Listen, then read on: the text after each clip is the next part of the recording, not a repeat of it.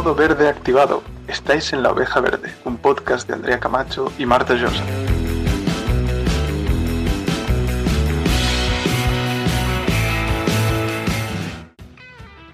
Hola, bienvenidos y bienvenidas a La Oveja Verde.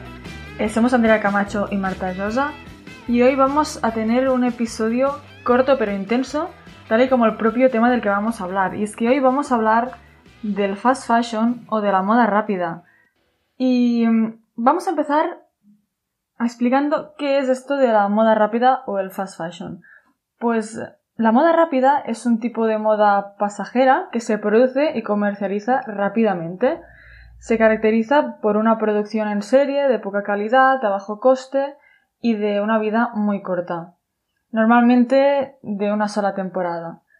Aunque es muy intensa todos tenemos la imagen de gente llevando tendencias, ¿no? Y que compran alguna prenda de ropa que a la siguiente temporada ya no pueden llevar porque ya no es tendencia. Bueno, pues esto es una estrategia para producir prendas muy rápidas a bajo coste y para que los consumidores promedios de clase media tengamos la oportunidad de adquirir las prendas que más se llevan a un precio accesible. Están diseñados para atender una tendencia que cuando deje de estar de moda, como contaba, lo que hemos comprado ya no sirve y tendremos que comprar de nuevo. ¿Y cuáles son los impactos ambientales y sociales de la moda rápida? Tenemos en primer lugar, podemos hablar de los costes ambientales. La industria textil es una de las industrias más contaminantes del planeta y con una gran explotación laboral detrás. Pero vamos primero con el medio ambiente. Claro, es una industria que usa eh, fuentes no renovables, para empezar, y emite gases de efecto invernadero como podría ser el CO2, el dióxido de carbono. También consume muchísima agua. Para producir una camisa de algodón consume casi 3.000 litros de agua, que eso equivale a una piscina de plástico inflable, pero de las grandes, que tenga mucha, mucha agua. También contamina el agua la industria textil genera el 20% de la contaminación industrial del agua. Y, por supuesto, genera muchísimos residuos. Montones de ropa son desechados y se acumulan en los vertederos, donde sus materiales contaminan el planeta durante cientos de años. Además, mm, ¿os acordáis de las microfibras del otro del episodio del que hablamos? Pues eso, realmente mm, fuentes no renovables, emisión de gases de efecto invernadero, uso y contaminación del agua y generación de muchísimos y muchísimos residuos. Bueno, pero como ya hemos contado, no solo son todo costes ambientales, también hay costes sociales. Y es que la mayoría de mano de obra que realizan estas prendas se encuentran en países empobrecidos.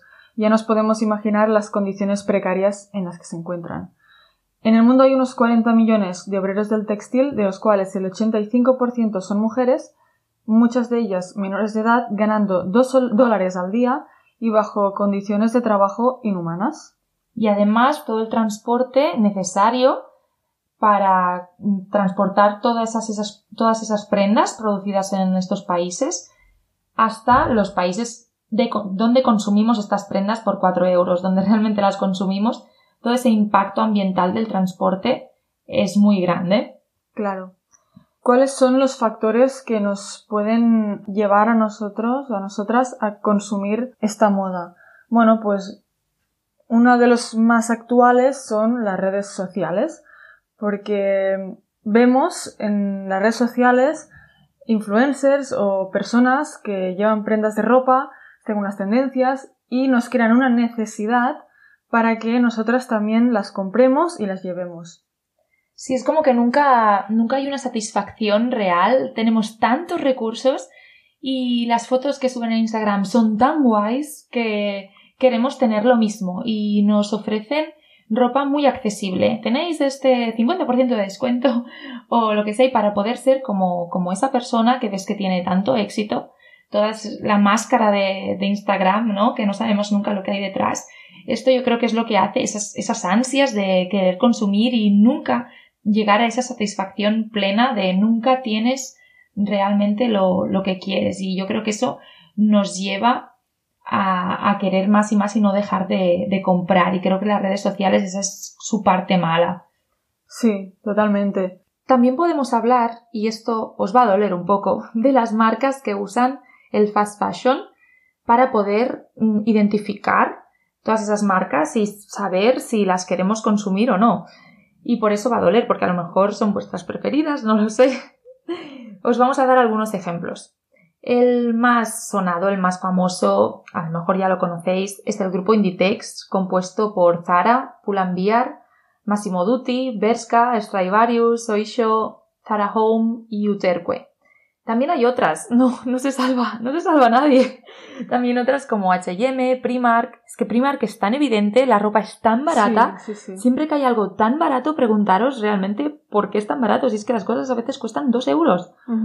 También está Mango, Forever 21, ASOS, CIA, Guess, New Yorker, United Colors of Benetton, que aunque su publicidad tan inclusiva, bueno, no tiene nada que ver una cosa con la otra. Urban Outfitters o Victoria's Secret. Después tenemos, eh, bueno, un lavado de imagen increíble de estas marcas, ¿no? Como por ejemplo nuestro queridísimo Amancio Ortega, que puede hacer todas las donaciones que quiera a sanidad eh, de manera anónima, por supuesto, no es un lavado de imagen porque es de manera anónima, eh, pero a mí, sinceramente, o a nosotras también vamos a dejar por aquí nuestra opinión. Hemos dicho ya datos científicos, lo que esto supone para el medio ambiente y los costes sociales, pero como opinión personal diremos que a mí me importa un rábano las donaciones que da sanidad en nuestro país cuando en otros países que le importan otro rábano eh, explota a gente y prácticamente están en, condiciones de, esclavitud. Totalmente. Así que bueno, vamos a hablar ya por fin de las alternativas porque seguramente hemos visto que nuestro armario está lleno de moda rápida. ¿Cómo podemos solucionar esto? Bueno, vamos a daros un poco de esperanza, ¿no? Después de todo esto. No todos son malas noticias. Siempre, siempre daremos soluciones. Lo primero que si ya tenéis esta ropa, no la tiréis si os gusta. Ya la tenéis, por lo tanto, llevarla tanto como podáis y sacad el máximo partido. Esto para empezar.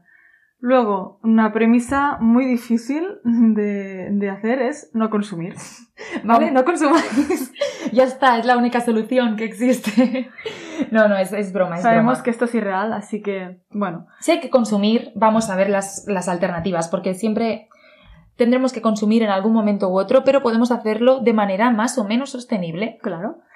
Podríamos comprar ropa de calidad, de proximidad, de comercios de proximidad y que sea duradera, ¿no?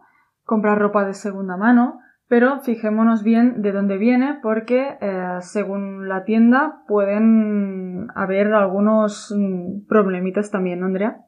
Sí, porque hay muchas marcas que son súper chulas, que eh, seguramente son más sostenibles porque usan materiales reciclados, pero claro, hay algunas marcas como por ejemplo aquí conocemos Patagonia o en Barcelona conocemos Flamingos también, pero ¿qué pasa? Que al final es ropa que sí que es de segunda mano, que está hecho de materiales reciclados, en el caso de Patagonia, pero vienen de Estados Unidos, entonces allí sería muy buena opción.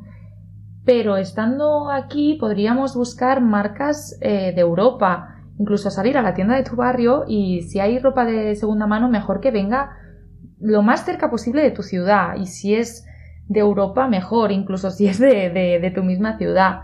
Incluso mucho mejor. Hay que fijarse un poco en el origen, por mucho que sea ropa de segunda mano. Eh, hay que irse fijando en todas estas cosas. Por eso yo me tiro la vida buscando y reflexionando sobre mi próximo consumo, porque hay que tener en cuenta muchos factores y a veces es difícil, no estamos muy, muy acostumbradas a pensar tantas cosas por comprarte una camiseta. Claro.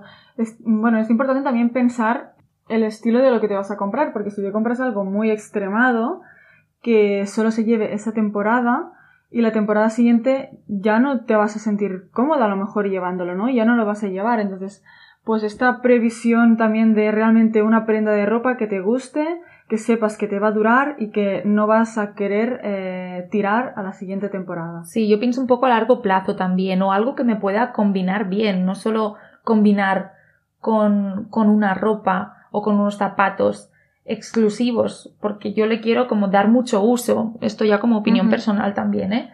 Em, por eso también intento evitar las cosas extremadas, normalmente gustan mucho en el momento, pero yo lo que veo es que después al año siguiente te dejan de gustar o dejo de verlas a la gente que se la ha comprado hay alguna chaqueta de Zara amarilla o algún jersey que tenía como pelitos en, las, en los brazos que se llevaban muchísimo durante un año, que al año siguiente o a los dos años ya deje de verlo y eso es por, por esto mismo. Entonces vamos a intentar pensar a largo plazo a la hora de, de comprar. ¿Y qué hacemos cuando tenemos una prenda de ropa y ya no la queremos? Pues bueno, es una buena idea intercambiar con familiares y amigas, ¿no? Puede que tu amiga tenga un pantalón que te encante y tú tengas un jersey que ya no usas, pues ¿por qué no intercambiar o dárselo a alguien que sí que lo vaya a usar? También si no conoces a nadie que quiera tu ropa, la puedes donar. En Ropa Amiga, por ejemplo, venden esa ropa, ¿no? O la reciclan Incluso se pueden reciclar los zapatos, las fibras de los zapatos, así que bueno, es una opción muy interesante a tener en cuenta. Sí, no os preocupéis por si la ropa creéis que ya no es de muy buena calidad, la podéis donar igual, porque en teoría lo que, lo que hemos leído en Roba Amiga es que reciclan esa ropa, no hay algunas prendas que venden en sus tiendas y se sabe que es de segunda mano, pero hay otras que si no se pueden vender, las pueden reciclar esas fibras para volver a producir eh, ropa ropa nueva pero con material reciclado y apoyar esa economía circular de nuevo. En vez de producir esas fibras, las se reciclan de otras prendas que ya no sirven. Por último, ya veis que Marta y yo lo que queremos es hacer un boicot a, todas esas multinacionales y lo hacemos en nuestro día a día, a veces es muy difícil, pero lo que sí no hacemos eh, el mensaje muy claro que nos gustaría mandar es no comprar camisetas con un mensaje feminista cuando esa camiseta no es feminista. Es decir, hay veces que es inevitable comprar algo, tenemos imprevistos, eh, la vida personal de cada persona, pero hay veces como productos vetados, diría yo, como estas camisetas, a Stradivarius no le importa el feminismo, le importa vender. Y ahora el feminismo está más en auge, hay una cuarta ola pero que solo le importa vender y, es una empresa que explota mujeres y niñas en la otra parte del mundo para que tengamos nuestra camiseta feminista por 4 euros. No tiene mucho sentido. Entonces, si queremos una camiseta feminista, hay artistas locales que lo están pasando muy mal y podemos apoyarlas y comprar eh, esas camisetas que están diseñando y produciendo de manera mucho, mucho más limpia y comprar esa camiseta que realmente lleva un mensaje feminista y además es feminista. Y así que support your local artist, que es un hashtag muy famoso en redes sociales, ¿verdad? Así que, y además, incluso podemos eh, tener esa parte buena en las redes sociales, podemos promocionar ese hashtag y esas artistas locales que, que, nos necesitan, nos necesitamos unas a otras, ¿no? Así que me parece muy importante, hemos visto la parte mala de las redes sociales, pues podemos hablar también de la buena, no vamos a acabar siempre con un mensaje negativo. Claro, nos gustaría acabar con un mensaje positivo, y es como la conclusión, que ahora que sabemos los impactos que comporta el consumo de la moda rápida, pues hagamos un, pensamiento, quizás un cambio de chip y compremos más conscientemente, local. Sí, es muy difícil este camino, sabemos que es un camino muy lento y, y cuesta porque a veces vemos que las prendas son más caras, pero yo creo que realmente estamos muy acostumbrados y acostumbradas a que las prendas sean demasiado baratas. Entonces por eso nos parece que nos vamos a, al otro extremo, pero hay que ir, cuesta comprar, en vez de comprar al tuntún, hay que pensárselo, pero sabiendo que es un camino difícil, que no somos perfectas, Marta y yo tampoco lo somos, pero queremos mandar este mensaje, el de esa intención que tenemos y que nos lo vamos mirando, nos lo vamos, no, sabemos que, ostras, mira, hoy me he comprado esto porque no sé qué, pero pero somos un poco más conscientes a la hora de comprar y vamos a intentar transmitir ese mensaje de manera un poco positiva, no, sin frustrarse, porque nos tendremos que permitir algunas cosas y perdonar nosotras, pero yo creo que, bueno, que podemos hacerlo y que este es un espacio para compartir. Y si queréis compartir vuestras ideas, todo lo que hacéis en vuestro día a día sobre el fast fashion, la moda rápida, nos podéis seguir en las redes sociales, eh, nos podéis seguir en Twitter, la oveja verde, en Instagram, somos la oveja verde y comentarnos allí eh, qué os ha parecido el episodio de hoy, si, si os parece bien o mal lo que hemos, lo que hemos dicho y vuestras ideas, sí, que nos encanta, nos encanta leeros y escucharos. Pues hasta aquí el episodio de hoy y nos vemos al siguiente episodio. Muchas gracias.